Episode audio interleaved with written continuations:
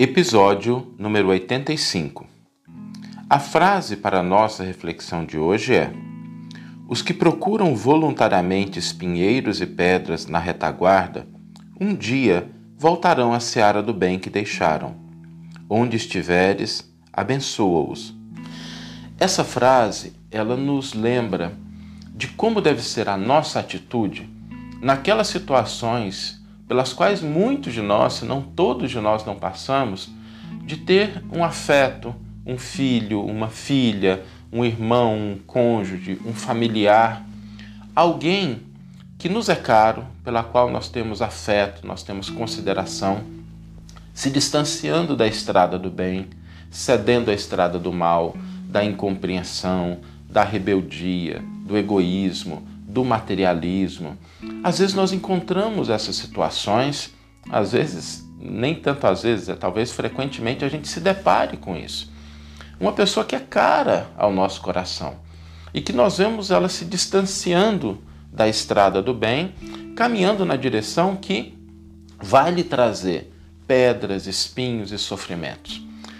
Como nós devemos nos posicionar, como é que a gente deve se comportar diante dessas situações? Qual deve ser a atitude legitimamente cristã diante desses equivocados que são afetos, mas por alguma razão elas se distanciam, talvez seguindo a ilusões, seguindo a dificuldades, cedendo a desespero. Como é que deve ser a nossa postura? E essa frase nos lembra de duas verdades muito importantes. A primeira delas é que não há ninguém que persista na estrada do equívoco indefinidamente. Isso não existe perante as leis divinas. Toda pessoa que se afasta da estrada do bem, ela se afasta por algum tempo. Ela se afasta por algumas circunstâncias, em alguns momentos, mas ela vai retornar.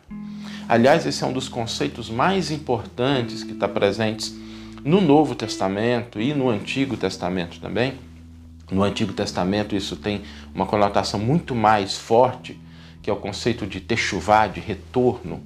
No Novo Testamento, a gente tem o arrependimento como sendo esse conceito, embora arrependimento não seja a gente se lamentar, mas sim mudar de vida, mudar a maneira de pensar. Então, essa é a primeira verdade todas as pessoas que se direcionam na estrada do mal, do equívoco, elas inevitavelmente, cedo ou tarde, vão retornar.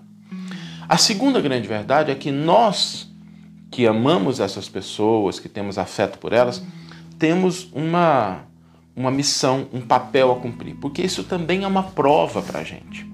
É uma prova para que a gente possa manter a nossa fé, a nossa confiança e a nossa capacidade de continuar amando, a nossa capacidade de continuar abençoando.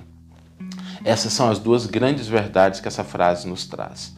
A primeira delas, que todo equivocado, toda pessoa que se perde, um dia vai se encontrar. Porque acima de todas as vontades humanas paira o amor divino e Deus continua se ocupando das criaturas, mesmo do pior criminoso, Deus se ocupa dele, porque também é filho. E nós, na condição de pessoas que às vezes somos é, ligadas àquelas que se equivocam, temos o dever de fortalecer a nossa capacidade de amar, a nossa capacidade de compreender, a nossa capacidade de aceitar. Talvez a aceitação seja uma das coisas mais difíceis porque nós gostaríamos de ver a pessoa bem, mas ela com as próprias mãos está cavando sofrimento, tristeza. Mas é preciso que a gente desenvolva também essa capacidade de entender que cada criatura tem a sua consciência, tem o seu tempo, tem a sua história.